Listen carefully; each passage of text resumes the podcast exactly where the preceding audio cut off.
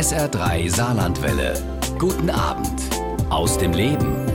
Das Schauspieler-Ehepaar Robert und Angelika Atzon sind heute meine Gäste bei SA3 aus dem Leben. Robert Atzon war lange einer der beliebtesten Schauspieler Deutschlands.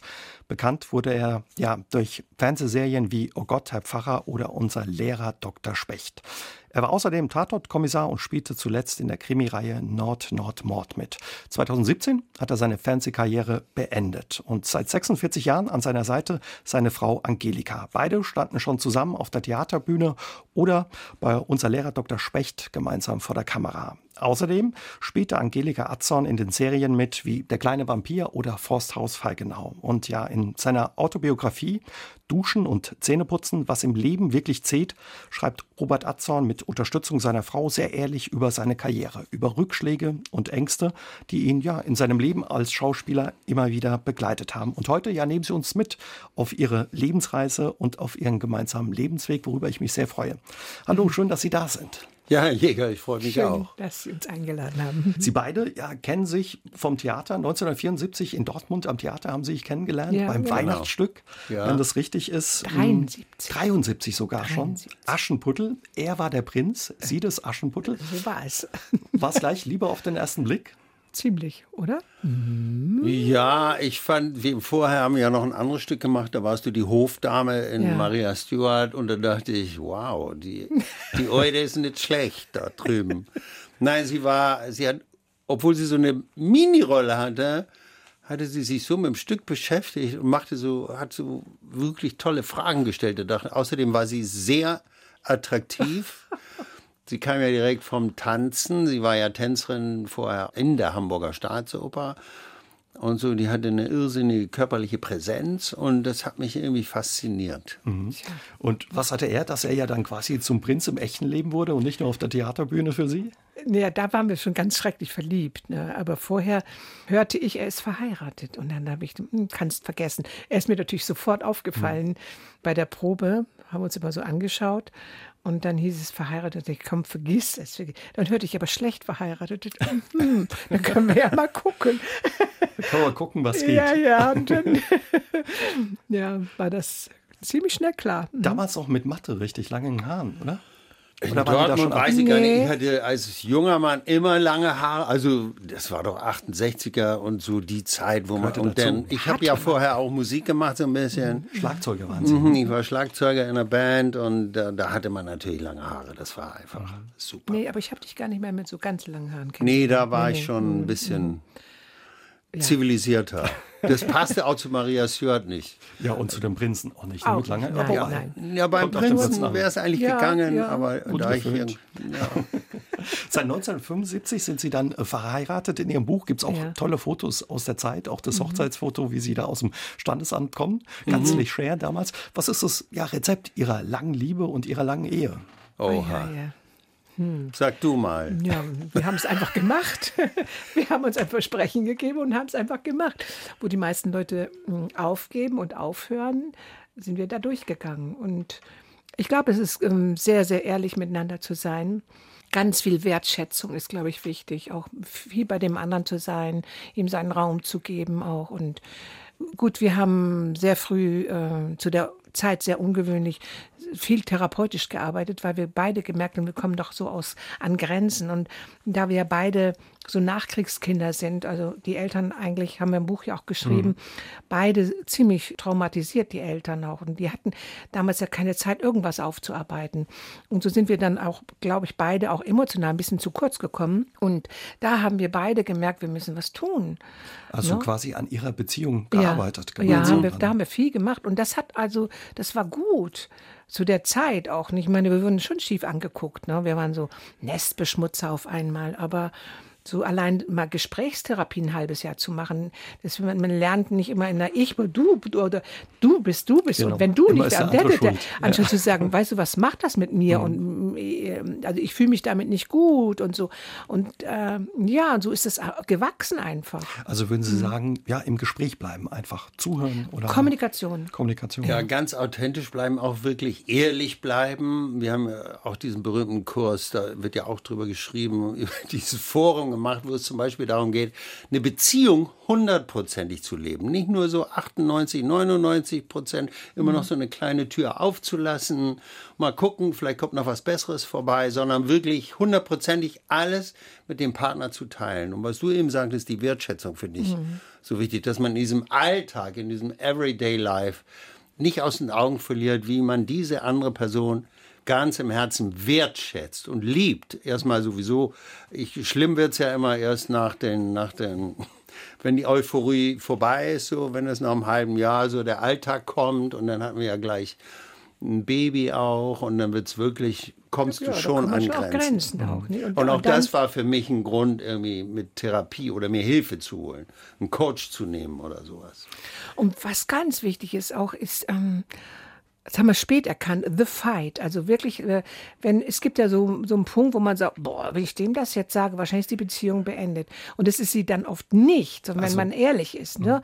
Weil sonst hält man immer was zurück und dann staut sich was auf und dann hält man wieder zurück und staut sich und dann explodiert es. Und wenn man das so mal wagt, so, ich musste das jetzt wirklich sagen. Ja, ja. Mhm. und das war oft so befreiend. Also wir haben schon auch richtig Kämpfe gehabt, ne? das kann ich schon sagen. Die ersten Jahre waren nicht ohne, mhm. das muss ich auch aussagen. Also der hat es gestaubt. Wie war es denn jetzt, als er 2017 gesagt hat, ich hänge meine Schauspielkarriere ja an den Nagel und plötzlich ja, regelmäßig zu Hause war? Vorher war er ja oft mhm. unterwegs. Mhm. War das nochmal eine Umstellung? Ja, war es schon. Also ich, ich habe es total verstanden. Ich habe das so ein Jahr vorher, schon anderthalb Jahre gespürt und wir haben immer wieder darüber geredet. Und ich mag eigentlich nicht mehr. Das kannst du ja auch erzählen. Aber Robert hatte eigentlich wirklich nicht mehr Freude daran. Und wenn das Feuer so weg ist, dann muss man was verändert. Und ich wollte nicht, dass er umfällt oder irgendjemand was, was passiert. Und da habe ich mir Sorgen gemacht.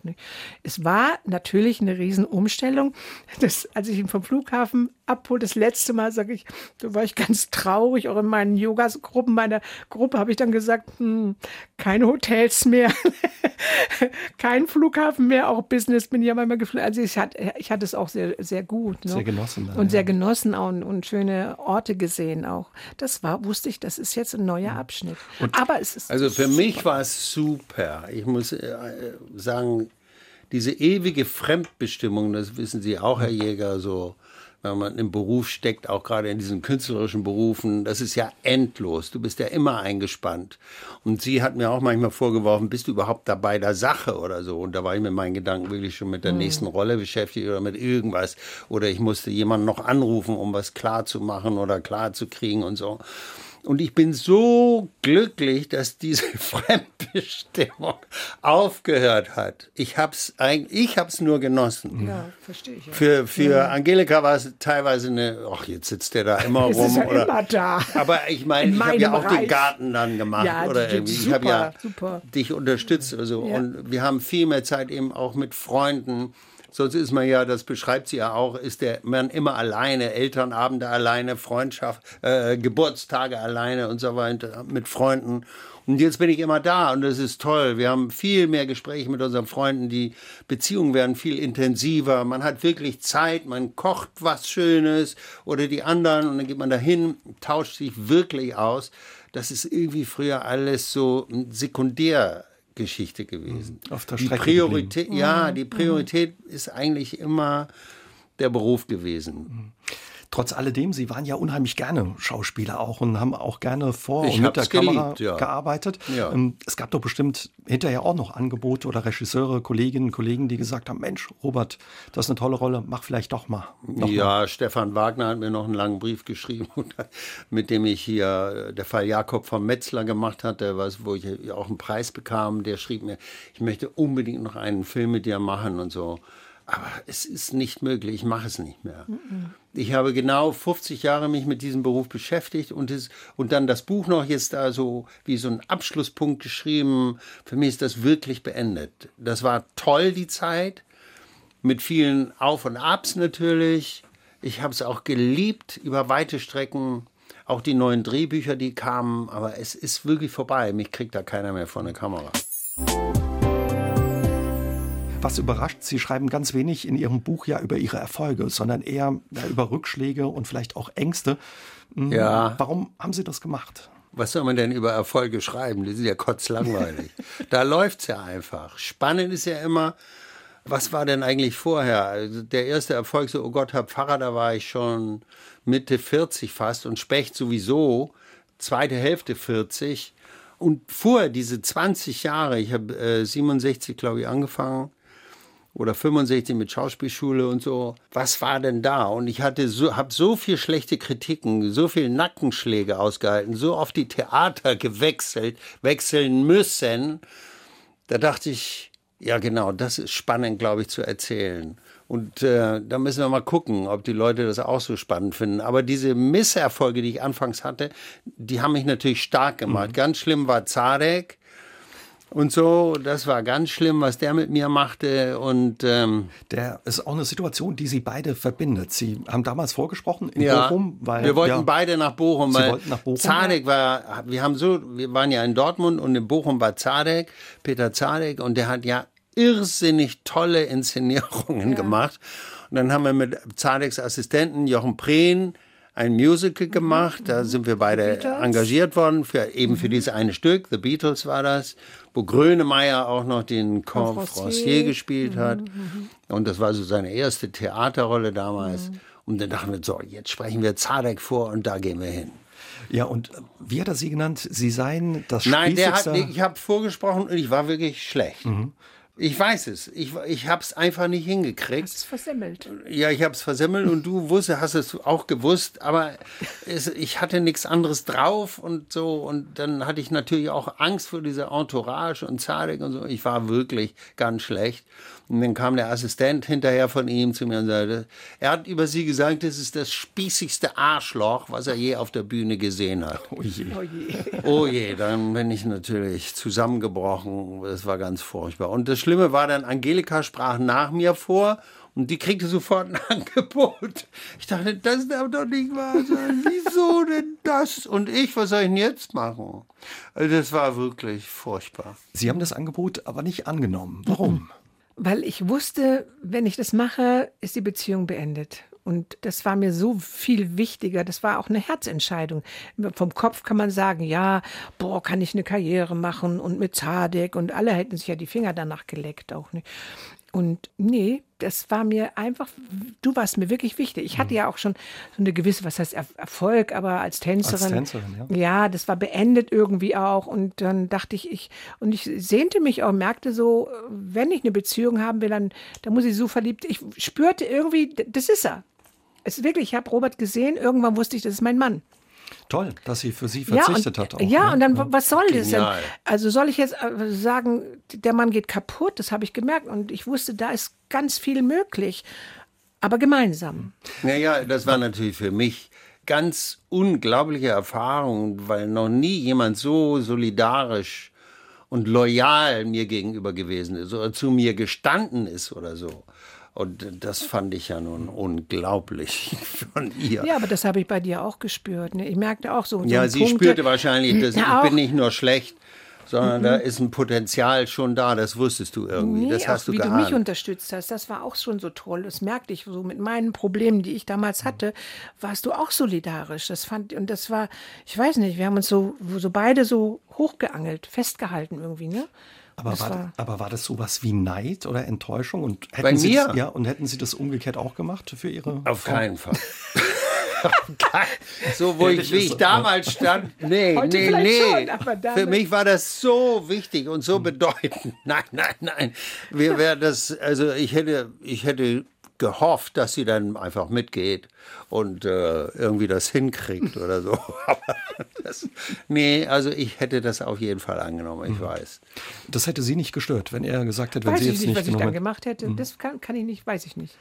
Das aber, weiß ich nicht, aber, weiß ich nicht. Aber was nee. Sie beschreiben auch in Ihrem Buch, ähm, ist so ein ganz anderes Bild, ja, vom Schauspieler, der Schauspielerei. Haben wir manchmal das falsche Bild von der Schauspielerei oder von ich dem Leben total. der Schauspieler Viele Menschen, glaube ich schon. Ich glaube ja. Und das ist auch so ein Thema, warum wir überhaupt das Buch geschrieben haben eigentlich.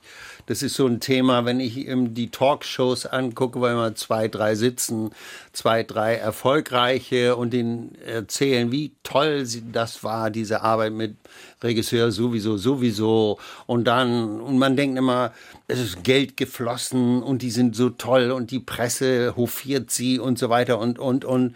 Und deshalb wollte ich mal klarstellen, dass dieser Beruf wirklich absolut seine Tücken hat und mhm. wirklich schwierig ist. Und die wenigen, die darauf kommen, selbst die haben Existenzangst, behaupte ich jetzt einfach mal.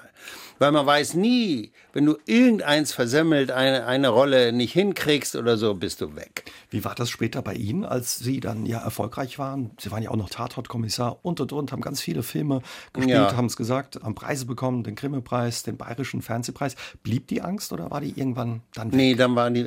Es gab so einen Zeitpunkt, nachdem wir so ein paar Jahre nach, auch, wir haben ja erst eine Riesenpause gemacht, um mal, um nachzudenken, was fehlt da eigentlich und so weiter ich weiß nicht. Es gab einen Punkt in meinem Leben, da wusste ich, jetzt versemmel ich nichts mehr. Ab jetzt läuft es. Ein, mhm. Ich bin nicht immer brillant, aber unter gut fällt es nicht mehr runter. Und das gibt einem natürlich eine Sicherheit. Und ab da lief es dann auch wirklich und die Angebote konnte ich mir aussuchen oder so. Aber da musste erst mal hinkommen, auch vor dir selber dann wirklich zu sehen, ja, jetzt, jetzt kann ich's sagen wir mal in Anführungsstrichen. Haben Sie ihm da auch geholfen oder haben Sie sich da gegenseitig unterstützt? Guckt man auch nochmal, wenn ein Film abgedreht ist und der dann, was weiß ich, montagsabends 2015 läuft, gucken Sie dann, wie es geworden ist? Wir gucken doch, immer. Wir doch, einmal doch, muss man doch, das ja sehen, ob das, was man mhm. im Kopf hatte, sich auch wirklich da zeigt mhm. oder ob man doch mhm. eine Szene vergammelt hat oder irgendwie doch nicht so hingekriegt hat, wie man sich es vorgestellt hat. Also man hat auch nicht, man kriegt auch nicht immer 100 Prozent hin. Das kann an Partnern liegen, das kann an der, an der Regie liegen, das kann manchmal an, an der, am Schnitt auch liegen, dass die Szenen so dann auf den anderen gedreht sind, dass, das, dass gewisse Sachen fehlen oder so. Ich glaube, außer Jakob von Metzler und mein vergessenes Leben und der, mein Mann der Trinker, das sind so die drei Filme, die würde ich sagen, die stimmen von vorne bis hinten. Und sonst wenn ich, ich gucke sehr kritisch natürlich. Das sieht man als Zuschauer nicht. Aber ich sehe genau, oh, da war ich mit meinen Gedanken doch nicht tausendprozentig dabei. Also ich sehe es sofort. Und ganz schlimm war es so in den letzten anderthalb Jahren, wenn ich das sah, dann dachte ich, mhm, da tut er sich schwer oder die Szene ist einfach weggeschmissen oder verschenkt oder da war ich nicht ganz auf dem Punkt oder so. Deshalb da ich jetzt Schluss, ich höre auf. Der Kortner, das ist so ein berühmter Regisseur gewesen, den kennen Sie natürlich, Herr Jäger, der hat mal gesagt, irgendwie als er älter wurde, ich genüge meinen eigenen Anforderungen nicht mehr. Das habe ich als junger Mensch überhaupt nicht verstehen können, was er meinte. Aber jetzt verstehe ich das total. Mhm. Weil dann passieren solche Dinge, wo du dich hinterher ärgerst, weil aus welchen Gründen auch immer du das nicht so hingekriegt hast, wie es eigentlich sein sollte. Also Sie wollten es selbst in der Hand haben, wann Sie aufhören. Ja, also absolut. nicht, dass jemand sagt, ja. so, können wir nicht mehr sehen, wir haben kein Buch Herr mehr. Herr das reicht uns leider nicht mehr. Nee, das ja. finde ich ja nun ganz furchtbar. ja. Herr Atzon, Sie wurden ja am 2. Februar 1945 in Pommern, dem heutigen mhm. Polen, geboren. Wenige Tage nach Ihrer Geburt ist Ihre Mutter mit ihrer Großmutter ja mit dem großen Treck Richtung Westen gezogen. Ein Arzt hatte noch zu ihr gesagt, weil Sie damals krank waren, sie soll sie zurücklassen, Sie würden das eh nicht schaffen. Ich würde es eh nicht überleben. Nee. Aber meine Mutter hat mich dann doch unter den Arm genommen irgendwie was oder in einen was Wagen. Was du? Tuberkulose? Nee, oder was war Eine Diphtherie, Diphtherie ganz schwere das, Diphtherie ja. hatte mhm. das Baby mhm. wohl, ich als Baby. Mhm. Ja, aber für sie war es klar, dass sie mich mitnimmt. Da war die Liebe einfach stärker. Mhm. Ich kann mir auch nicht vorstellen, dass man ein Baby dann einfach liegen lässt. Also mhm. insofern habe ich überlebt diese schwere Zeit. Aber meine Mutter später, das habe ich auch beschrieben, war wirklich, man kann es mit einem Wort sagen, verstummt. Sie hatte eine irrsinnig schwere Depression. Quasi meine ersten zehn Jahre hatte ich überhaupt keinen Kontakt zu ihr kriegen können. Keine Wärme, keine Umarmung. Die stand nur irgendwo verloren in der Gegend, entweder am Fenster oder sie saß irgendwo. Manchmal spielte sie Klavier, sie war Sängerin gewesen, aber das hat sie so geschmissen, dass sie überhaupt nicht mehr ansprechbar war. Sie hat sie, auch nicht gesprochen. Nee, sie wenig. war verstummt. Die ist aus dieser Ohnmacht eigentlich erst, als sie mit meinem Vater zusammen nach Hamburg gezogen ist und wir, er kam, ging zu Springer als Journalist. Und da taute das langsam auf. Aber solange wir bei auch mal meinen Großeltern wohnten und die Oma praktisch den ganzen Haushalt führte, machte sie praktisch nichts. Die war wie paralysiert total. Das war ganz schlimm.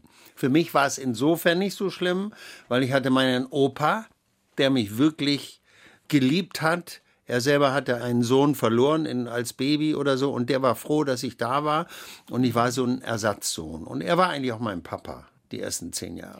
Ihr Vater war in Kriegsgefangenschaft und kam zurück, als Sie fünf Jahre waren. Ja, das war da war für Sie fünf. auch eine komische Situation. Ja, weil ich, ich habe mich immer gefragt, was, was macht denn der? Wieso ist das mein Papa? Mein Opa ist doch mein Papa eigentlich.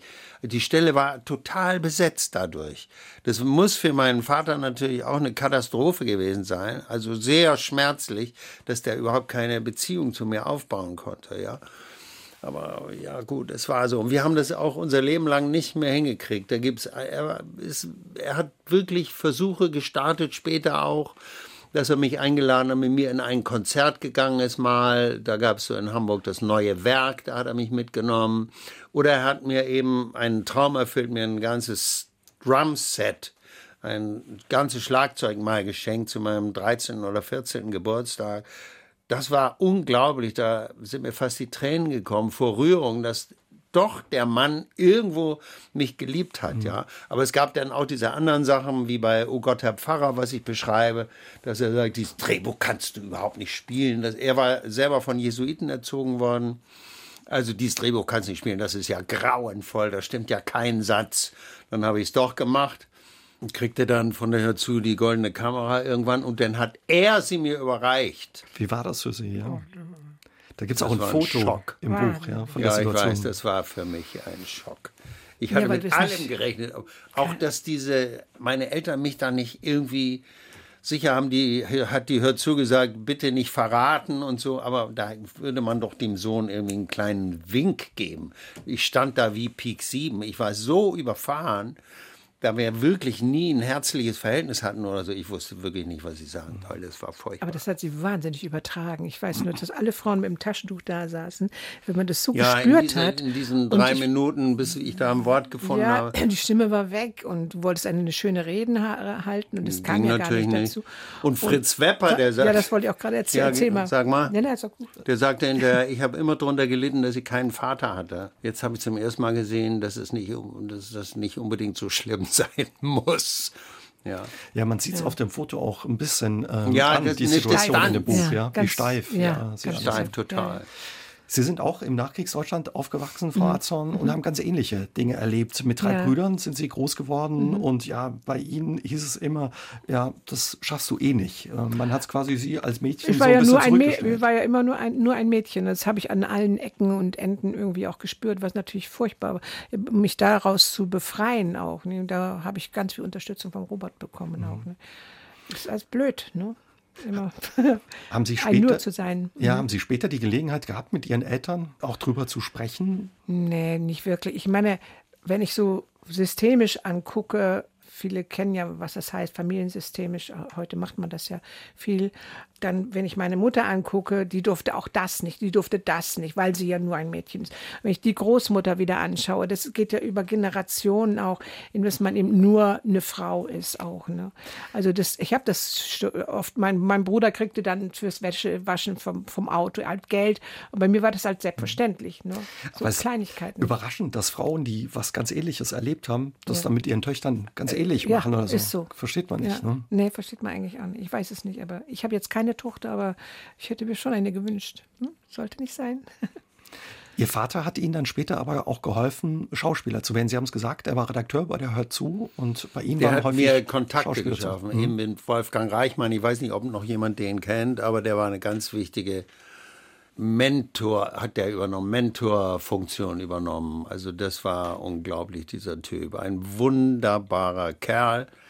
Ein jüdischer Schauspieler, ein Riesenkerl, der tolle Sachen gespielt hat, Othello zum Beispiel oder von Mäusen und Menschen. Und der hat sich meiner so ein bisschen angenommen. Hat und, äh, so meine erste Frau und mich auch nach Zürich eingeleitet, dass wir nach Zürich konnten, nach Esslingen und so weiter. Der hat mich also eine gewisse Zeit total begleitet und hat auch mit mir gearbeitet. Okay, da, da habe ich auch viel gelernt. Wo, wo kam bei Ihnen beiden der Wunsch her, ja, Schauspieler, Schauspielerin zu werden? Gut, Sie waren erst Tänzerin, aber dann eben Also sind ich, Sie auch Schauspielerin ähm, ich habe geworden. es, glaube ich, im Buch geschrieben. Ähm, das war halt, ich liebte schon immer Musik. Vielleicht auch, ich bin schon auch einsam gewesen als Kind. Kann ich so sagen. Aber die Musik hat mir immer was gegeben. Und ich kann mich erinnern, das war so ein roter Läufer und da habe ich immer getanzt. Und dann fragte ich echt, das habe ich auch geschrieben, äh, du Mutti, gibt es nicht einen Beruf, wo man tanzen kann? Ja, Tänzer. Na, dann sage ich, dann werde ich Tänzerin. und dann habe ich Shirley MacLaine irgendwann noch gesehen. Und ich habe tatsächlich, bin mit zehn äh, in eine Ballettschule gekommen in Wilhelmshaven und die war richtig gut. Also da hatte ich Glück. Und immer mit dem Gedanken, ich werde ja Tänzerin. Und dann sah ich mit zwölf, glaube ich, Shirley MacLaine im Kino und dann habe ich gesagt, ja, das ist es. Und ich merkte so Musical, also singen, spielen, tanzen, die, diese eigentlich pure Lebensfreude, die ich ganz tief in mir auch habe, die auch nicht habe kaputt machen lassen. Äh, das wäre es eigentlich gewesen. Und dachte, na, dann werde ich erstmal Tänzerin und dann werde ich irgendwann mache ich Schauspielerei und dann noch singen und so. Aber es war schwierig, weil, weil es gab es damals eigentlich gar nicht. Also ich habe mir da irgendwas im Kopf gesetzt, aber das andere wollte ich ja auch. Beziehung.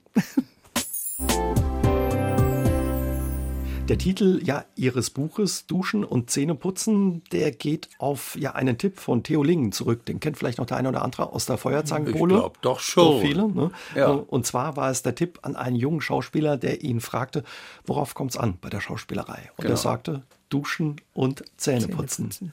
Ja. Ja, für mich war diese Frage, wie man gut ja auch die ersten 20 Jahre so wichtig. Wie kann ich überhaupt von dem Beruf leben und so? Und dann fiel mir dieser Satz von Theo Lingen, habe ich irgendwo gelesen, das ist natürlich super, das passte irgendwie. Und deshalb finde ich das, er, Theo Lingen hat das natürlich ganz lapidar gemeint und wollte wahrscheinlich nicht näher drauf eingehen. Es ist ja auch so, dass jeder Schauspieler oder der diesen Beruf ergreift, wie auch in anderen Berufen, du musst letztlich selber deinen Weg finden. Wie kommst du weiter? Was ist wichtig für dich? Für mich war eben diese Begegnung mit Angelika eins der wichtigsten Dinge in meinem Leben. Die hat mich total, weil sie war von Anfang an immer so dieser Wahrheit verpflichtet. Was ist denn eigentlich dahinter? Was steckt denn da eigentlich hinter? Und sie fragte mich dann immer, ja, wie fühlst du das oder wie findest du? Sie sagt, was will diese Frau immer von mir? Weil ich war nicht gewöhnt, dass man überhaupt solche Sachen äußert. Das gab es in meiner Familie nicht. Und da kam dieser Brecher da rein und, Und hat sie und geknackt. zwang mich und mich geknackt. Ja, irgendwie schon. Aber da ist, äh, um nochmal ganz kurz bei dem Zitat von Theo Lingen zu bleiben, da ist auch wirklich was dran, offenbar. Ja. Natürlich, ich meine, Duschen und Zähneputzen bei Liebesszenen sollte man, wäre das also wirklich ein Gebot. Also, wenn du da stinkst wie ein altes Nilpferd oder was, dann geht das einfach, funktioniert das nicht. Wie soll das, die, und die, viele Theaterschauspieler haben ja so diese. Schmuddelnummer, ich bin was Besonderes und so. Ich äh, werde nie vergessen, Uli Wildgruber, der wirklich einer der tollsten Schauspieler war, die ich aus bei Zadek Schauspieler. Der dann, wenn man den so sah, in Hamburg so über die Straße, die Schuhe nicht zugebunden, die Jacke irgendwie so schief und krumm, das Hemd auf, immer so diese, entschuldige, besondere Nummer, ja. Also, das, Also, das ist Ihnen auch begegnet. Das war Ihnen dann eine Lehre. Also, ja, ja, das, ja, das passte da, passt da so rein. Oder ich habe mal, ich weiß gar nicht, wer es gespielt hat. Dann siehst du so eine sexy Frau da und die ist dann äh, ungeduscht, spielt sie dann diese Rolle und so. Dann denkst du, oh Mann, wie wär's denn mal mit wirklichem Bart? Zähneputzen. aber für Sie, Sie haben uns ja schon verraten, Sie haben mich kennengelernt am Theater in Dortmund. Ja. Weihnachtsmärchen zusammen. Eine prägende Zeit für Sie, die Theaterzeit. Was, Ja. was hat die so prägend gemacht? Einfach, dass er da war, der Robert. Robert Was? War das du Das warst ist absolut- prägend? Ja, für mich schon. Das Theater selber fand ich nicht so prickelnd.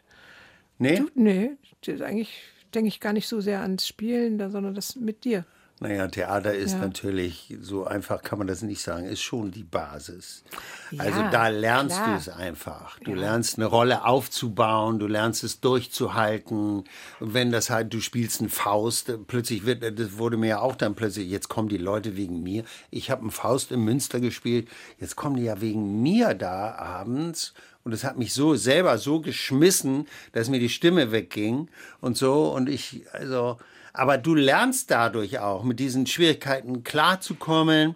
Ich- Natürlich ist Theater Ja, das aber wie, A wie, war, und wie O. war die Frage jetzt genau gemeint? Ja, also, weil, weil das ja was auch da so prägend dran ist. Ach so, also ja- Schauspielerei meinen Sie Und jetzt, die, ne? die Zeit am Theater einfach. Ja, Gerade okay, am jetzt, okay. Theater. Ja. Na, du hast ich ja mehr nicht so- getanzt. Ja, Also ich, das waren ja meine Anfänge. Ne? Ich fing ja mit den kleineren Rollen an und dann eine Rolle wurde mir dann weggenommen, äh, weil die mit ihrem Verhältnis mit dem Regisseur hatte. Das hat mich dann das Vater er mich getröstet ohne Ende. Naja, dann habe ich meinen Mund aufgemacht, weil einfach mal da was passiert ist und dem Intendanten meine Meinung gesagt und das war ganz falsch. Daraufhin kriegte ich gar nichts mehr zu spielen. Also das war. Also man ähm, braucht so offenbar, toll, ne?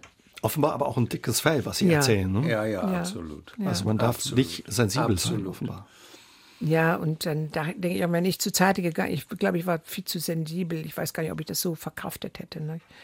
Also, also so wie ich dich jetzt kenne, und wie menschenverachtend er teilweise auch mit den Schauspielern umging, weiß ich nicht, ob du das überlebt hättest. Aber, aber warum ist es am Theater so? Das hört man ja, ja, das gibt verschiedene. Film, dass Regisseure so mit ihren Schauspielerinnen und Schauspielern ja, umgehen. Ja, das ist auch so eine Form von Macht und von oben und unten und Autoritätsgeschichten laufen da. Und wie gesagt, Schauspieler haben ja immer Existenzangst. Also ich empfinde das so. Und dann willst du es mit dem nicht verderben, also hältst du viele Dinge einfach aus. Weil du willst, du musst ja überleben. Und wie ich schon vorhin sagte, wenn du eine versemmelst, dann bist du erstmal weg vom Fenster oder und, und, und. Es ist halt ein freier Beruf. Mhm. Und, und wenn sie dich nicht mehr nehmen, verhungerst du halt. Aber da, da geht man wahrscheinlich auch nicht mit einem guten Gefühl dann am nächsten Tag zur Probe oder ja, zum Auftritt. Wann? Ja, wenn, wenn man so einen Regisseur hat wie Zadek, der einem dann so schlecht behandelt und runterputzt, oder? Aber ich kann das zum Beispiel gar nicht. Da ich, dann würde ich irgendwann meinen Mund aufmachen und dann gehe ich auch lieber. Mhm. Also da bin ich irgendwie so gestrickt. Ne? Das habe ich auch dann mal gemacht. Ich kann das auch am Drehorten, die habe ich mal erlebt egal, da hat er sich nicht, der Regisseur nicht mal begrüßt. Sagte, die Frau, kommen Sie mal da hinten da raus, auch so, dann bin ich dann nach einer Pause, darf ich mich mal vielleicht mal vorstellen? Und dann habe ich auch irgendwann entschieden, nee, ich habe da eigentlich überhaupt keinen Bock da drauf.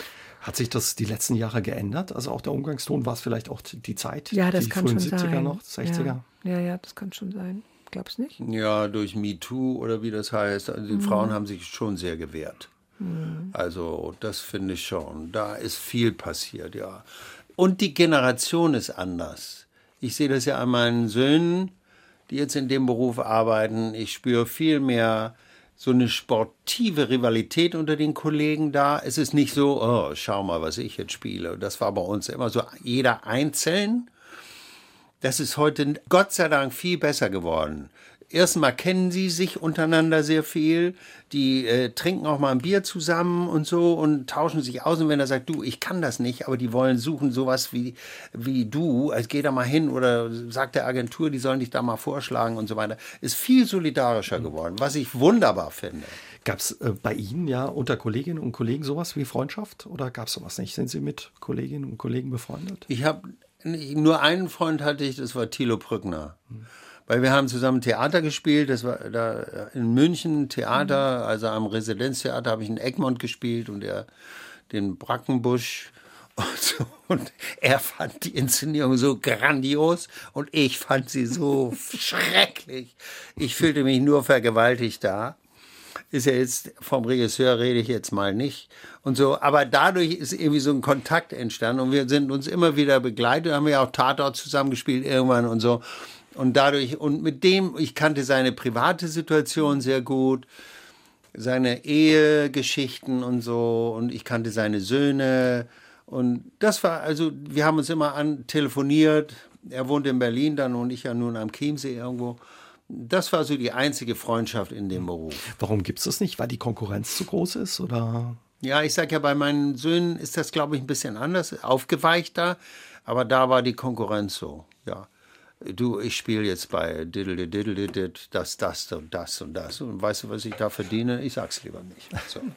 Diese Scheißgespräche dann untereinander. Und zwei Stars in einem Raum, das geht immer nicht. Nicht? Ja. Es ist leider so. Irgendwie. Oder, oder es geht auch nur, wenn die irgendwie auf Augenhöhe sind. Also deshalb bin ich auch froh, dass ich damit nichts mehr zu tun habe. Erinnern Sie sich da an Begegnungen, wo Sie denken, boah, was war das jetzt?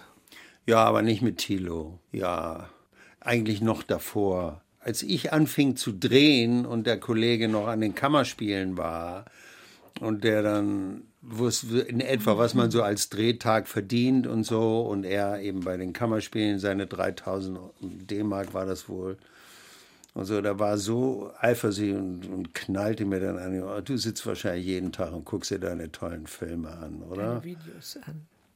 Deine tollen Videos, ja. Und solche Sachen kommen dann, ja. Da dachte ich, okay, das ist nicht mein Freund. Naja, das ist auch ein Unterschied mit den Theaterschauspielern und die, das, das Fernsehen. Damals war das so. Wenn du Fernsehen machtest, das, Das war, war ja minderwertige ganz Arbeit. minderwertig. Ne? Also die, die, die Theaterschau, Stimmt. das ist richtig Kunst und das andere ist keine Kunst. Das hat ja langsam schleichend, ist das ja heute machen ja viele. Schauspieler gar nicht mal mehr, gehen dann nicht mehr Hm. ans Theater. Wo ich sage, hallo, da fehlt dann aber auch wieder was. Ne? Die können dann nicht mal mehr richtig sprechen. Auch. Ich, ich, ich verstehe die manchmal gar nicht im Fernsehen. Die nuscheln dann irgendwie. Und Also das verwechseln hat sich- das mit sich- Natürlichkeit. Ja, das hat sich, hat sich schon sehr, sehr verändert. Das Jetzt, stimmt. ne? Mhm. Für Sie, Herr Arzong, ging es Ende der 70er Jahre dann ja Richtung Fernsehen. Wie kam es dazu, dass Sie ja das Theater hinter sich gelassen haben und dann die ersten Aufträge im Fernsehen bekommen haben? Also passiert ist es eigentlich durch Ingmar Bergmann, mit dem ich drei Stücke gemacht hatte in München am Residenztheater. Und der mochte mich sehr und ich ihn auch. Ich fand ihn unglaublich faszinierend. Ein Mann, der im Leben, glaube ich, alles gesehen hat. Ich weiß nicht, er war vier, fünf Mal verheiratet, hat acht Kinder und so. Also, also dem war nichts Menschliches fremd. Und der bot mir dann eine Rolle in seinem Film an, den er in der Bavaria drehen wollte. Ich war natürlich von den Socken. Das war eine Auszeichnung, weil Bergmann vorher hatte diese Wahnsinnsfilme immer schon gemacht. Du hast, kannst dich ja auch erinnern an das Schweigen oder so, wo zum ersten Mal eine Frau onanierte vor der Kamera und was da los war. Die Leute haben Schlange gestanden und ich weiß nicht, was alles. Also der, und der immer in die Tiefe psychologisch ging, bei allen seinen Figuren. Und diese Auseinandersetzung bis ins Kleinste beschrieb äh, in seinen Filmen und so weiter. Naja, und dann hat er mir diesen Film angeboten und da sage ich natürlich nicht nein. Und dann habe ich gemerkt, dass ich selber auf der Bühne oft Schwierigkeiten mit meiner Stimme hatte. Ich kam oft heiser einfach nach Hause, wenn ich brüllen musste. Das war so eine Geschichte, dass man sich viel zu wenig um Sprechtechnik bemüht. Ich auf jeden Fall. Ich dachte, ich krieg das schon irgendwie hin oder so. Oder Sie war ja auch in München, also auch ein großes Haus einfach. ne? ja, ja, also klar. Die haben ja auch Stimme. 1200 Plätze oder 1500 oder so.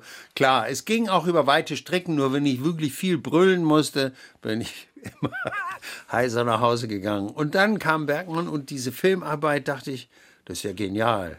Du hast immer die Technik und die macht ja schon 30 Prozent oder 50 Prozent. Und du kannst so ganz dezent sein, kannst wirklich nach innen gehen. Ich fand das eine faszinierende Arbeit und da dachte ich, mal sehen, ob noch was kommt. Und nach Bergmann, das sprach sich ja dann rum.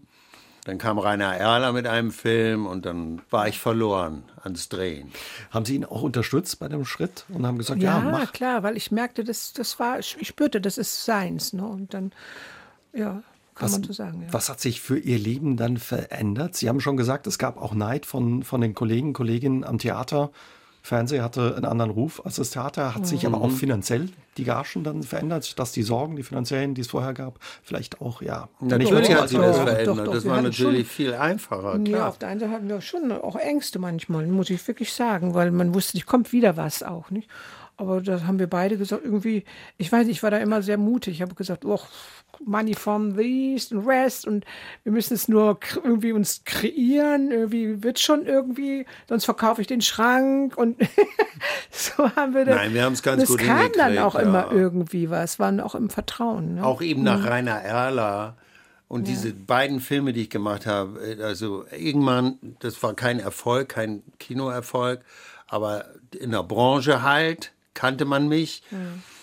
Und Rainer Erler, dieser Australien-Film war auch super, der kam toll an. Rainer Erler hatte ja ganz viele wunderbare Filme auch gemacht, vorher schon und so weiter. Und damit war ich einfach erstmal da drin.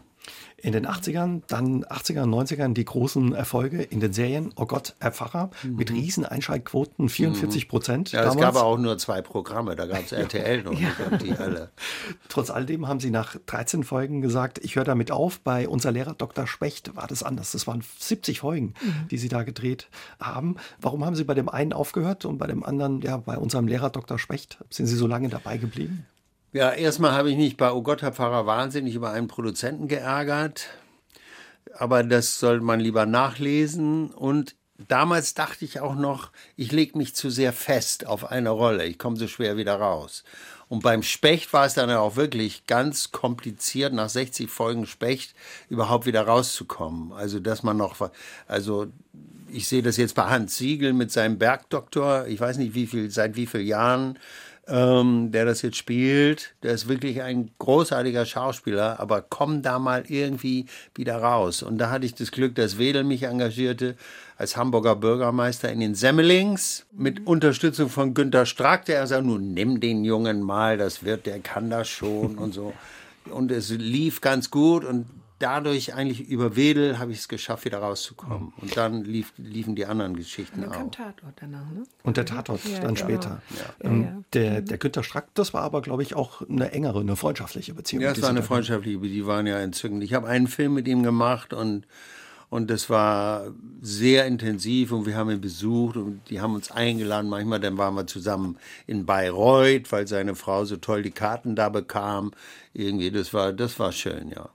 Sie haben auch ja bei unser Lehrer Dr. Specht gemeinsam vor der Kamera gestanden. Mhm. Wie war es, wenn Sie zusammengearbeitet haben? Oh, das ist immer schön. Haben wir immer nicht, das mögen wir Na, beide. das Schöne ne? ist, man kann das zu Hause vorbereiten.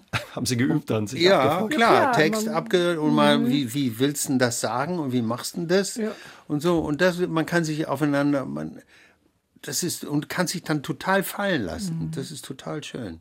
Das ist total schön. Es ist uns auch ein paar Mal geglückt, dass äh, wir das zusammen spielen konnten. Regie Foster war das, eine Mira Spe Special und Der Kapitän haben Sie, glaube ich, auch Kapitän zusammen. auch, Kapitän, aber da habe ich die meine Frau, Frau gespielt, gespielt, ja. und so. Also ein paar Sachen, ja. Doch. Und das war eigentlich immer Ja, schön, ja. das war schön. Wie ist das eigentlich für Sie, ja, wenn Sie heute noch angesprochen werden auf die Rolle, unser, Specht? ja, unser Lehrer Ach, ich finde es schön, weil es war, die Leute haben es geliebt. Ich habe es auch, ich habe es wirklich auch geliebt, weil die Bücher so schön geschrieben waren und die alle Leute, die da mitgespielt haben, alle Kollegen waren eigentlich toll immer und so. Nee, das freut mich eigentlich und es ist so, es ist ein Teil von mir und ich freue mich.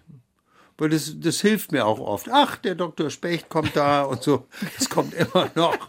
Naja, und dann kriege ich halt manchmal einen Kaffee spendiert oder irgendwas. Und das ist irgendwie süß. Und die freuen sich einfach und dann freue ich mich mit. Gab es eigentlich ein Vorbild? Äh, haben Sie da, was weiß ich, an Lehrer gedacht aus Ich Ihrer habe Schulzeit? ein, ein, ich war ja, ich bin ja zweimal sitzen geblieben. Das war ja ein bisschen doof. Ich, ich fand Schule ja entsetzlich, ganz schlimm. Deshalb habe ich auch getrommelt, dann Schlagzeug gespielt oder ich bin ins Theater gegangen, habe Theaterstücke angeguckt. Aber Schule war wirklich für mich ein Albtraum. Um überhaupt das Abitur irgendwie hinzukriegen, war ich dann in Hamburg, weiter draußen im Volksdorf, in einer Schule mit musischem Zweig. Und da gab es einen Lehrer, der selber so ein, so ein äh, Laienspielpapst war. Und da wurde einmal im Jahr auch was gespielt. Da war ich natürlich ganz vorne dabei. Das hat mir natürlich Freude gemacht, das auszuprobieren. Und der war sehr liebenswert.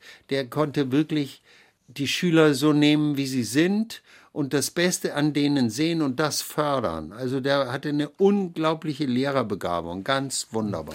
Glauben Sie, das war auch der Erfolg, warum die Serie so erfolgreich war? Ja, weil es so ein sympathischer Lehrer war, den man sich Ja, vielleicht klar. auch selbst gewünscht hätte? Absolut, genau. Das genau. war aber sensationell geschrieben auch. Ne? Es War war sensationell geschrieben, weil alle Lehrer, alle anderen Lehrer hatten ja irgendwie eine Macke. Entweder alkoholsüchtig oder sexsüchtig oder zaubersüchtig oder irgendwas. Oder ein bisschen aggro, ja. Ja, oder ja, so, ja. oder Absolut. Oder Hönig, der den Sportlehrer spielte, so mit seiner, genau mit der Aggressivität und so. Und dazwischen immer dieser empathische Specht, der sich immer für die Kinder tausendprozentig eingesetzt hat. Ich habe zur Vorbereitung ähm, jetzt noch mal reingeguckt bei YouTube. nee. Da gibt es auch äh, Schnipsel und das ist wirklich so, ja, so eine kleine Zeitreise, die man dann macht. Und äh, ich saß da Weil es was viel langsamer geschnitten auch. Ja. Die ganze Art, das zu erzählen, ist auch ganz anders noch. Aber so wie Sie sagen, ja, das waren gute Bücher ne? und einfach auch gute Geschichten. Bücher, ja. Aber offenbar gab es Kritik vom Lehrerverband. Die fanden nicht alles witzig. Nein, die fanden das ganz Warum? furchtbar. Warum? Ja, die sagten, kein Lehrer hat so viel Zeit, kein Lehrer kann sich überhaupt über so viel, so viel Zeit, äh, um so viel Kinder kümmern und immer für die da sein. Es gibt es einfach nicht. Also, und sie schrieben dann, ich soll mal besser recherchieren. und bevor man solche äh, falschen Informationen im Fernsehen sendet. Wir haben gerade eben gesprochen über die Serie Unser Lehrer Dr. Specht. Haben Sie immer gedacht, dass mal so eine Serie kommt, ja, so ein Erfolg? Dann nee. Nee, ne? Na, überhaupt nicht. Ich habe es natürlich mhm. gehofft, dass das gut ankommt, aber damit kann man nicht rechnen, dass das genau so eine Lücke findet. Und natürlich ist klar, man kann sich vorher überlegen, es, die Kinder finden das toll, die Eltern finden das wahrscheinlich schön und so weiter. Aber damit haben wir nicht gerechnet. Nee, aber die Einschaltquoten gab es mhm. ja noch nicht in der Form, aber das Feedback war einfach großartig. Und insofern haben wir gleich eine Staffel drangehängt und dann noch eine und noch eine mhm. und so weiter. Ja, ja, ja. Lehrerverbände haben gemotzt und Schülerinnen haben Liebesbriefe geschrieben und sie wurden zu Klassenfahrten, Festen eingeladen. Ja, habe ich aber nicht, bin ich aber nicht hingefahren. Aber es hat mich gefreut natürlich, das Feedback. In Ihrem Buch schreiben Sie ja häufig von ja, Wendepunkten, Wendebojen ähm, in Ihrem Leben. War das ja. so eine Wendeboje, diese Familienserie auch? Ja, schon. Ne? Ja, in, für den Bekanntheitsgrad auf mhm. jeden Fall. Ich meine, oh Gott, Herr Pfarrer war schon ganz gut, aber dieses war natürlich nicht zu toppen. Da kannte mich fast jeder in Deutschland. Und da hast du ja einiges drüber geschrieben, welche Umstellung das ja auch bedeutete, weil du wirst jetzt plötzlich kannst du nicht mehr einfach so einkaufen gehen, du wirst von vorne bis hinten gescannt, du wirst angesprochen, ähm, ja, man ist eine öffentliche Person. Wie war das für Sie, Frau Arzon? Sie haben ja in ja, dem gemeinsamen Leben häufig dann auch auf Rollen verzichtet mhm. für die Familie. Sie hatten mhm. dann zusammen ähm, Kinder bekommen, mhm. zwei Söhne. Mhm. Wie war das für Sie, ja, zurückzustecken? Ist Ihnen das leicht mhm. gefallen oder manchmal auch schwer? Ja, manchmal war das auch nicht leicht, muss ich ganz ehrlich sagen. Gerade als Robert so bekannter wurde, dann dachten, kommt man ja auch in so ein Ding rein. Oh, wo, wo bleibe ich jetzt? Wie, wie kriege ich den Fuß irgendwann mal wieder rein? Aber wir haben jetzt neulich mal drüber geredet, ich hätte es auch gar nicht anders gekonnt. Also für mich war es immer wichtig, äh, heute machen die Frauen ja alles. Sie möchten Karriere machen, Beruf machen, Kinder machen. Und ich frage mich immer wieder manchmal, wie, wie will man das immer so hinbekommen? Und damals gab es nicht Kita und sowas alles auch nicht. Und ich habe eine schöne Geschichte mal erlebt. Ähm, bei uns in Prien kam mal ein, was war das, ein Heiler, ein Hellseher Medium, oder so Medium. Und dann bin ich auch hingegangen und da war gerade so Tschernobyl und ich dachte, oh, man muss was machen um, mit Atomkraftwerken und so. Bin dahin, da guckte er mich nur an und sagte, ähm, ja, was kann ich machen? Und dann sagte er, ja, geh nach Hause und kümmere dich um deine Kinder. Das hat so bei mir gesessen, wo ich dachte, stimmt, wenn jeder vor der eigenen Haustür kehrt. Und das ist jetzt mein, im Moment mein Job auch. Ja, ich bin eine Frau und ich lebe jetzt mal diesen inneren Bereich, so auch von den Indianern. Wir haben ja mit denen auch zu tun, haben wir ja auch geschrieben, die auch sagen, die Frauen halten das Feuer warm und der Mann geht raus wie zur mhm. Jagd. Ja, und so haben wir beide das gesehen. Aber das muss jede Beziehung für sich selber auch herausfinden dann. Ne? Gab es bei Ihnen ein schlechtes Gewissen Ihrer Frau gegenüber? Weil, ja. Hm. Ja, deshalb haben wir ja auch versucht, mal ein Theaterstück zusammenzuspielen, was sie mir leider verweigert hat. Ich bin ja noch mal zwischendurch nach diesen ganzen Erfolgen zu Hallervorden gegangen, nach Berlin, habe ein Stück gespielt. Und zwei Personen, war ein großer Erfolg. Und er sagte, ach Mensch, ich hätte noch so ein Stück für dich und so, das kannst du auch mit deiner Frau spielen. Und sage ich, ist ja genial. Und dann habe ich das gelesen, das war super ein wunderbares Stück für zwei, nee, vier Personen, glaube ich, oder fünf, mhm. ist auch egal. Und da dachte ich, Angelika, das machst du jetzt. Ich dachte, dann kann ich mein schlechtes Gewissen ihr gegenüber irgendwie beruhigen. Und sie hat nochmal einen Erfolg da, weil sie war eigentlich die Haupt, die Frau ist die Hauptrolle, die trägt das ganze Ding. Ich weiß gar nicht, wie das Stück hieß. Aber, Aber Sie haben es dann nicht gemacht. Nee. Aber ja, sie hat habe ich gekniffen. Und dann, ja, du kannst es nicht sagen. Nein. Ich bin da realistisch gewesen. Er ist ja ein Verführer, mein Mann. Der kann einen ja ganz doll verführen. Er stand nämlich da in einem Sektpulle und hat gesagt, und ich werde hier zwei Nächte knie. Ich möchte, dass du das machst mit mir. Und aber ich habe dann gespürt, nee, ich will das nicht mehr und ich brauche das auch nicht mehr. Ich brauche jetzt nicht diesen Erfolg und auf der Bühne stehen. Ich wollte es wirklich nicht mehr. Und ich wusste auch, was das bedeutet, ja. Und Robert war bekannt und ich nicht. Und dann gucken, ja, die beiden, wie spielt sie das jetzt? Und ich war 30 Jahre, habe ich nicht gespielt. Also ich ist ja auch ein Wahnsinn. Ich springe ja nicht gleich vom 10 Meter Dingsbums da runter. Ne? Für, für Sie haben sich dann andere Türen geöffnet, auch Ich dass hab, Sie zurückgetreten ja, ich habe auch, ich hab, bin ja ganz bewusst irgendwann auch, wo ich gesagt habe, irgendwie fühle ich, das macht mich gar nicht mehr so glücklich. Und für ihn hat es wirklich gestimmt und ich fing ja an relativ äh, früh so mit, mit auch mit Yoga. Ich habe dann auch andere Sachen, alles mit Wachstum so ausprobiert, aber was mich erfüllt hat. Und dann kam Yoga relativ früh, zu der Zeit, als es noch nicht bekannt war. Jetzt ist es ja Seit ja, 30 Jahren machen Sie ja, das, ja. ne, eigentlich schon, schon, Schon länger. länger. Aber viel auch aus Büchern. Damals gab es ka kaum etwas. Nicht? Und dann kam ja auch, kann man ja erzählen, wir haben so einen Meister, das ist der Paramahansa Yogananda. Das ist ein yogischer Weg auch. Nicht?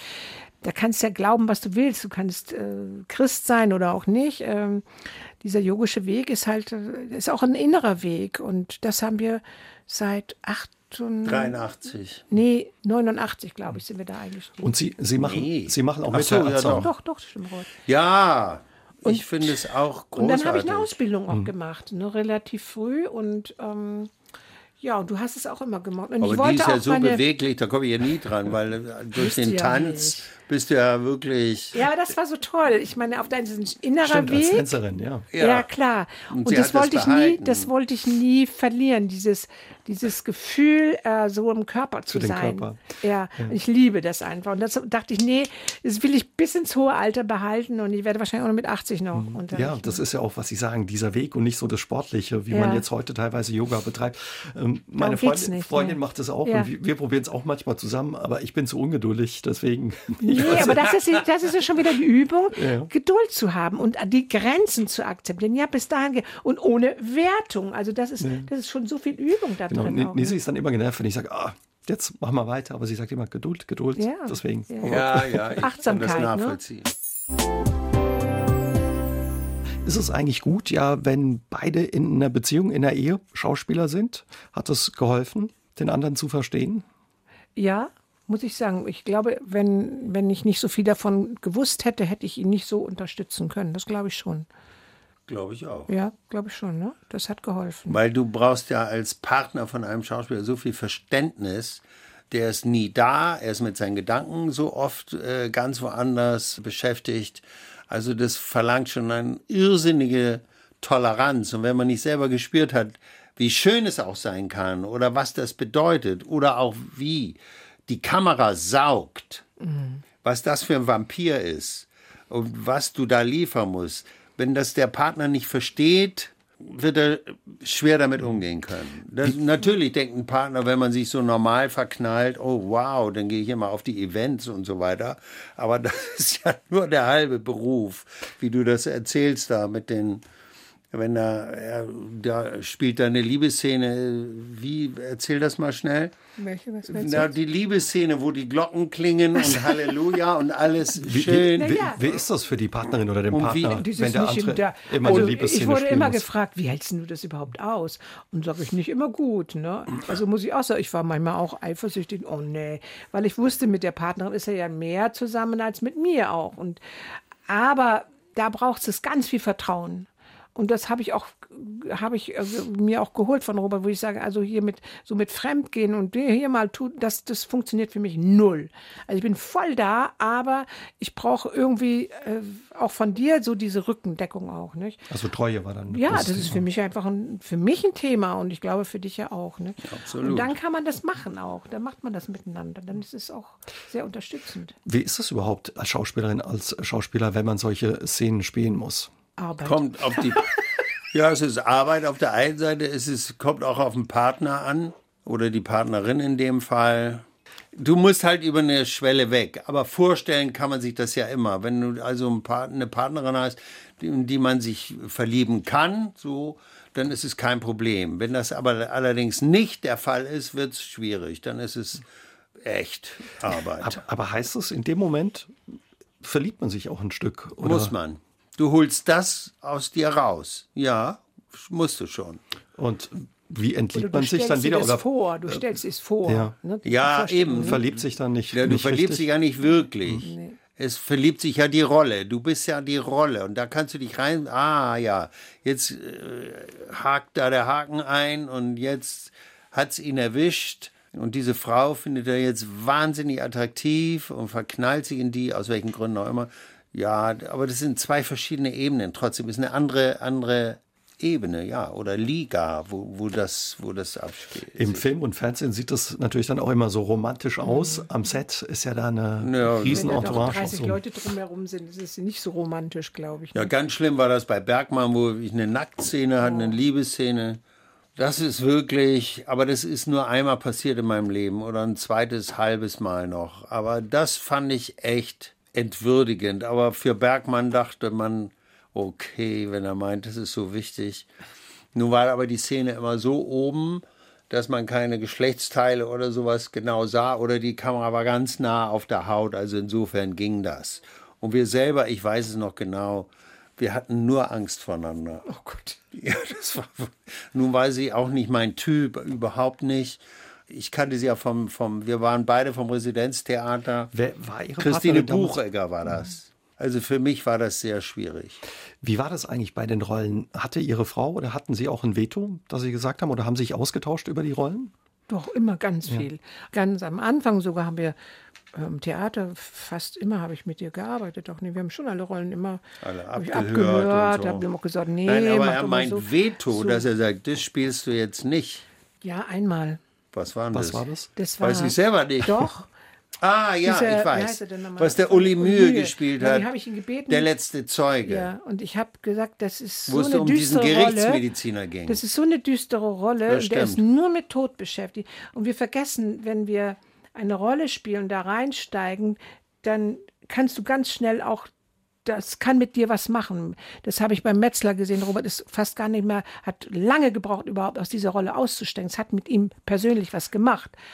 Und, und ich wusste, wenn du das machst, das tut dir nicht gut. Nee. Da hatten wir gerade auch einen Schamanen zu Hause und sagte, würdest du bitte mal, mal die Muscheln schmeißen? Das klingt jetzt blöd, aber es war so. Und dann hat er der auch gesagt, mach das nicht. Du, du ziehst die dunklen ziehst die Geister, Geister an. an. Du, das, und das Komische ist, der das gespielt hat, ist auch dann. Uli Mühe ist gestorben. gestorben. Sie haben äh, damals. Das klingt jetzt blöde, aber es ist wirklich. Ja, ob ja. da Zusammenhänge sind, also das nicht, will man jetzt nicht. Nee. Auf jeden Fall ist er gestorben. Ja. Sie haben damals den Polizeipräsidenten ähm, gespielt, mhm. in dem Fall. Was hat das mit Ihnen gemacht, weil Ihre Frau das anspricht? Also nimmt man bei einigen Rollen dann auch was abends mhm. mit nach Hause? Das ist ja die Geschichte, Hotel? dass dieser Sohn, er wollte unbedingt dieses Kind, es geht ja um ein entführtes Kind und sie kriegen den Täter. Der Täter sagt nicht, was, was er gemacht hat oder wo das Kind versteckt ist oder, und so weiter. Und dann hat dieser Polizeipräsident, äh, war der Stellvertretende, aber immerhin, hat ihm dann eine Folter angeboten. Und daraufhin hat er verraten, dass er das Kind sofort umgebracht hat. Aber ich konnte das so mitempfinden. Ich hätte genauso gehandelt. Warum dieses Monster nicht verrät, wo er das Kind versteckt hat. Das war so, fand ich so furchtbar, weil immer alle dachten ja noch, das Kind ist zu retten. Ja, man muss es nur finden. Und er verweigerte die Aussage, natürlich, weil er es umgebracht mhm. hatte. Aber trotzdem, und deshalb hat er ihm das, äh, ich weiß nicht, wie dieser Fachausdruck heißt, habe ich jetzt vergessen, aber auf jeden Fall hat er ihm Schmerzen angedroht. Mhm. Daraufhin hat er gestanden. Also bei solchen Rollen haben Sie dann auch was äh, mitgenommen oder das? Ja, das hat mich so tief. Ich habe später den richtigen Polizeipräsidenten mhm. kennengelernt noch. Ein ganz bescheidener Kerl, der mit Öffentlichkeit gar nichts zu tun haben möchte. Aber der Herr Metzler hat uns alle eingeladen nach Frankfurt, um das zu begehen nochmal oder wertzuschätzen. Und dann war er auch eingeladen. Ein ganz bescheidener toller Kerl. Und genauso hatte ich mir das auch vorgestellt. Einer, der mit der Öffentlichkeit nichts zu tun haben möchte, ganz bescheiden ist, aber sehr ein Gerechtigkeitsgefühl hat, ein ganz starkes. Und, aber das hat mich so mitgenommen, dass er, er ist ja später dann verurteilt worden. Und der andere hat sogar noch irgendwie ein Schmerzensgeld gekriegt, der Täter oder irgendwas. Also das war, das hat mich echt geschmissen. Mhm. Wie, wie nähert man sich so eine Rolle? Lesen Sie dann viel oder treffen Sie dann eben auch Personen? Nee, vorher habe ich keinen getroffen. Also, und das Schlimme war auch an der Rolle irgendwie, du spielst jemanden, der lebt und der sieht das hinterher und kann genau dann sagen, ja, das ist ja furchtbar, was der da macht. So war es gar nicht oder so. Und der hat mir dann aber über seine Tochter dann ausrichten lassen, er fühlt sich total Rehabilitiert. Auch. rehabilitiert. Ja. Auch ein schönes Das fand ich Kompliment. toll. Ja, ganz Ja, fand toll. ich ganz So toll. muss ihn sehr berührt haben. Mhm. Ja. Aber es war, pff, Aber es hat mich so mitgenommen. Ich weiß, es war, das haben wir im, im Winter gedreht, kurz Mhm. vor Weihnachten. Ich habe über einen Monat gebraucht, um wieder runterzukommen. Mhm. Ansonsten, wie war das, wenn er nach Hause gekommen ist? War er dann immer gleich da oder hat er ein bisschen seine Zeit gebraucht anzukommen? ja, man muss ähm, dem Nicht anderen. immer. Bei Specht nicht. Nee, dann nicht. Wenn das, wenn das eine leichtere Sache war, dann nicht. Ne? Oh Gott, du warst dann schon auch mit immer wieder mit den Texten Na ja, beschäftigt, klar. so, nicht? Oder bei Mann, Mann, der Trinker, das hat mich auch Mhm. Ja, ziemlich. ja, ja. Dann muss man dem anderen auch ein bisschen Luft lassen, so ein, zwei Tage und dann kommt er schon und so, nicht? Dann, Hast du gut gemacht. naja. Wie war es für Ihr Buch, ja, nochmal gemeinsam auf diesen Lebensweg zu gehen, nochmal auf Ihr Leben zu blicken? Hat das nochmal den Blick verändert auf Ihr Leben, Ihr gemeinsames? Ja, da kam schon äh, für uns beide, nicht? Das war eigentlich ganz spannend, ne? So vieles kam nochmal hoch und auch viel Wertschätzung. Unglaublich, was wir alles so erlebt haben, auch, oder? Ey, Ja, stimmt, wie bunt das letztlich Ja. dann doch war. Ja. Und wie sich das dann doch gefügt hat. So eine Art Führung, könnte man fast sagen, ist da gewesen. Ja? Weil, weil alle auch fürchterlichen Dinge, die ich so durchgemacht habe, führten mich aber immer Schritt für Schritt irgendwie weiter. Also das war, und das kann man da nachverfolgen. Und das fand ich eigentlich sehr schön. Aber es ist auch ein Schlusspunkt dadurch. Das ist wirklich finito, oder? Das Schreiben selber hat mir Spaß gemacht. Mein Vater war Journalist und ich fing so an mit einer Geschichte, die mir gleich so flott von der Hand ging. Ich weiß nicht welche, ist auch wurscht. Und dann dachte ich, ja, nicht schlecht. Und dann sagte der Ver das habe ich dann dem Verlag geschickt. Die sagen, ja, super, weiter so. Und dann haben wir, sind wir nach Hamburg gefahren und dann haben wir mit der Leiterin, Verlagsleiterin gesprochen und die meinte, nachdem sie uns so beide erlebt hatte, wie wäre es denn, wenn die Angelika auch mal irgendwie einen Beitrag dazu leistet? Das fand ich super, weil dann können wir auch gemeinsam auf die Lesetour gehen hinterher. Naja, und, und Musste er Sie überreden oder haben Sie gesagt, oh, mag ich Naja, eigentlich erst nicht? dachte, fand ich es ganz witzig, aber ich fing dann an, dann, mir fiel gar nicht so viel ein und es ist gar komischerweise was sehr ernst, was ich so geschrieben habe. Da, nee, das geht gar nicht. Aber als ich dann von Robert was gelesen hatte, ey, diese, mit dieser, das ist ja sehr leicht geschrieben irgendwie, nicht? Und dann dachte ich, ey, das muss ich auch so machen. Und dann hatte ich einen Dreh raus. Heute Ja, denke ich, ich hätte noch viel mehr schreiben können.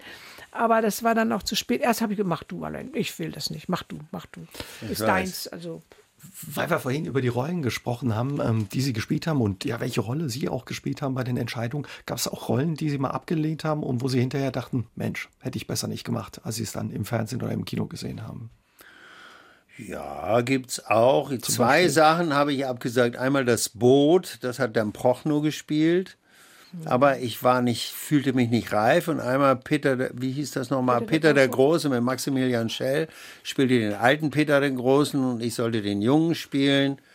Da habe ich mich nicht getraut. Das wäre in Moskau gewesen. Ein amerikanischer Regisseur, den ich, der wollte mich unbedingt haben, aber ich habe mich nicht getraut. Außerdem wollte ich die, auch wie beim Boot diese ewige Trennung nicht von meiner jungen Familie, von meinen Kindern. Aber als ich das dann sah, dann dachte ich auch, ja, schöne Sachen waren es schon. Ja. Wie war es bei Ihnen? Also ich hatte jetzt überhaupt kein Problem. Wenn, wenn ich merke, einer will was nicht machen und fühlt sich nicht reif dafür, dann ist es gut, dass man es nicht macht, denke ich. Ne? Also insofern war das okay.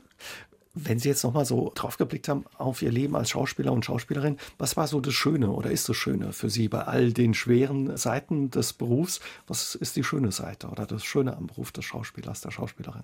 Soll ich das beantworten oder willst du es an, beantworten? ne? Ich, Ich mal an. ergänze, ich ergänze dann. Naja, das habe ich auch im Nachwort so irgendwie geschrieben. Im Grunde ist diese Buntheit des Lebens toll. Man lernt wirklich extrem viele spannende Menschen kennen. Dieser Austausch immer wieder mit völlig neuen. Es gibt dicke, dünne, alte, junge Schauspieler. Du spielst mit sämtlichen Generationen irgendwann. Die Rollen wachsen mit dir mit. Das ist alles was Wunderbares. Und natürlich ist das Spielen, wenn du auf einer Rolle liegst, wie eben bei Specht oder sowas, das ist was, ist was, ist was Tolles. Du drückst was aus, was du empfindest, was du liebst und äh, dann siehst du es hinterher noch und siehst, wow, das ist gelungen. das ist ein unheimlich befriedigendes Gefühl einfach. Und du? Ich fand die Reisen toll. Man sieht auch Federn, ja. offenbar. Und ganz toll die Gagen auch. Und die Gage als sie besser immer wurden. schön. Ja, genau. Das war dann schön, ja. Also ähm, als die Gagen besser wurden oder wenn man so eine Rolle hat wie, wie den Specht oder Oh Gott, Herr Pfarrer, dann ja. ist man beruhigt, weil man weiß, Ja, man kann die Miete zahlen. Ja, Doch, das, hat ist schon- wunderbar. Das hat gut getan. Ja, das Dieses war bisschen, toll. bisschen Polster hast Ja. auf einmal. Nicht? Und, Machte dann auch unabhängiger. Oder? ja, Na klar, ja, ja. ja. Das tut einfach gut. Wenn Sie zurückblicken, würden Sie heute was anders machen? Nee, würde ich nicht. Ich würde dieselben Schritte wahrscheinlich wieder machen müssen oder so. Das fand ich alles. Äh, nein, nein, nein. Das hat alles eine Konsequenz und es ist auch wirklich, das bin ich, so wie es auch gelaufen ist. Deshalb glaube ich nicht, dass ich an irgendeiner Stelle hätte anders handeln können oder so. Glaube ich nicht. Nee. Das war immer Moment, vom Moment zu Moment immer richtig, glaube ich schon. Ja. Und zurückblickend, ja, nach der intensiven Beschäftigung ja mit dem Buch und auch Ihrem Leben, wie es im Untertitel heißt, was im Leben wirklich zählt, was würden Sie sagen? Was zählt im Leben wirklich?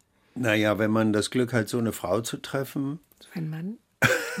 Nein, dann das ist wirklich ein Glück gewesen. Das ist wie eine Verabredung, weil irgendwie ich war da 28 oder 29 oder was und dann kam sie. Ich hatte ja schon eine Ehe hinter mir und ab da ging praktisch unser oder mein Leben los. Vorher war das alles so ein Rumgedaddel und Rumversuche, aber da kriegte das plötzlich einen ganz großen Schwenk und eine Richtung. Und dann kam ja nach kurzer, kurzer nicht, aber dann so fünf Jahre, sechs Jahre, sieben Jahre weiter lief es dann auch. Also das ist eigentlich, du bist das Glück meines Lebens. eigentlich. Schön. Genau so, genau dasselbe. Nee, wir haben beide das Gefühl, als wir uns kennengelernt, da ist unser Leben losgegangen. Auch. Ja, wie Und schön. letztlich, wenn man schaut, wir sind Seelen, die hier runterkommen, also wenn man jetzt an Reinkarnation glaubt, ja, und das tun wir beide, dann weiß ich, das ist eh nur alles Lernstoff. Und eigentlich waren die Schritte dann auch richtig. Und wenn man so weiter guckt, ah ja, ach deshalb und deshalb auch nicht. Und wenn man immer so im Jetzt bleibt, dann, ja, was kann dann passieren? Dann kommt der nächste Augenblick und ja. Ja, das ist ja schön, Alles wenn richtig Sie gemacht irgendwie. Mhm. gemeinsam so zurückblicken können und sagen können, alles richtig gemacht. Was sind die Pläne für die Zukunft und die Wünsche? Ja, Mai. ja Was soll mein- ich sagen? Was haben wir? Also Weiter- wir haben keine großen Pläne. Wir machen dieses Jahr zum ersten Mal wieder Urlaub bei einer Freundin auf Teneriffa. Das finde ich super. Äh, sonst laufen wir viel in den Bergen rum. Wir gehen schwimmen im Sommer da in unseren tollen Seen, die da rundrum sind. machen unsere Meditation, unser Also, wir machen Yoga. Meditation, wir machen Yoga, Family. wir treffen uns mit Freunden. Aber äh, Diese Zeit auch gut zu überstehen, die jetzt ja ein wenig schwierig Corona-Zeit ist auch. ist auch nicht leicht. Ich glaube, wenn da jeder so für sich schaut und da ist viel Lernstoff für jeden dabei, glaube ich. Also wenn man genau hinguckt auch, es poppt ja viel bei jedem hoch, es poppt auch jetzt viel hoch und gut Mhm. damit umzugehen. Und Sie versuchen ja gut durch die Zeit zu kommen Ja. und das Leben zu genießen. Ja. Da Absolut. wünschen wir Ihnen alles Gute und ja, vielen Dank, dass Ja. Sie heute unser Danke Gast Ihnen. waren. Und danke für das offene Gespräch. Dankeschön. Danke, auch. jeder. Ja, War eine Freude. Danke. Danke. Aus dem Leben. Der SR3 Talk am Dienstagabend ab 20.04 Uhr gibt's auch zum Nachhören auf sr3.de, auf YouTube und in der ARD Audiothek.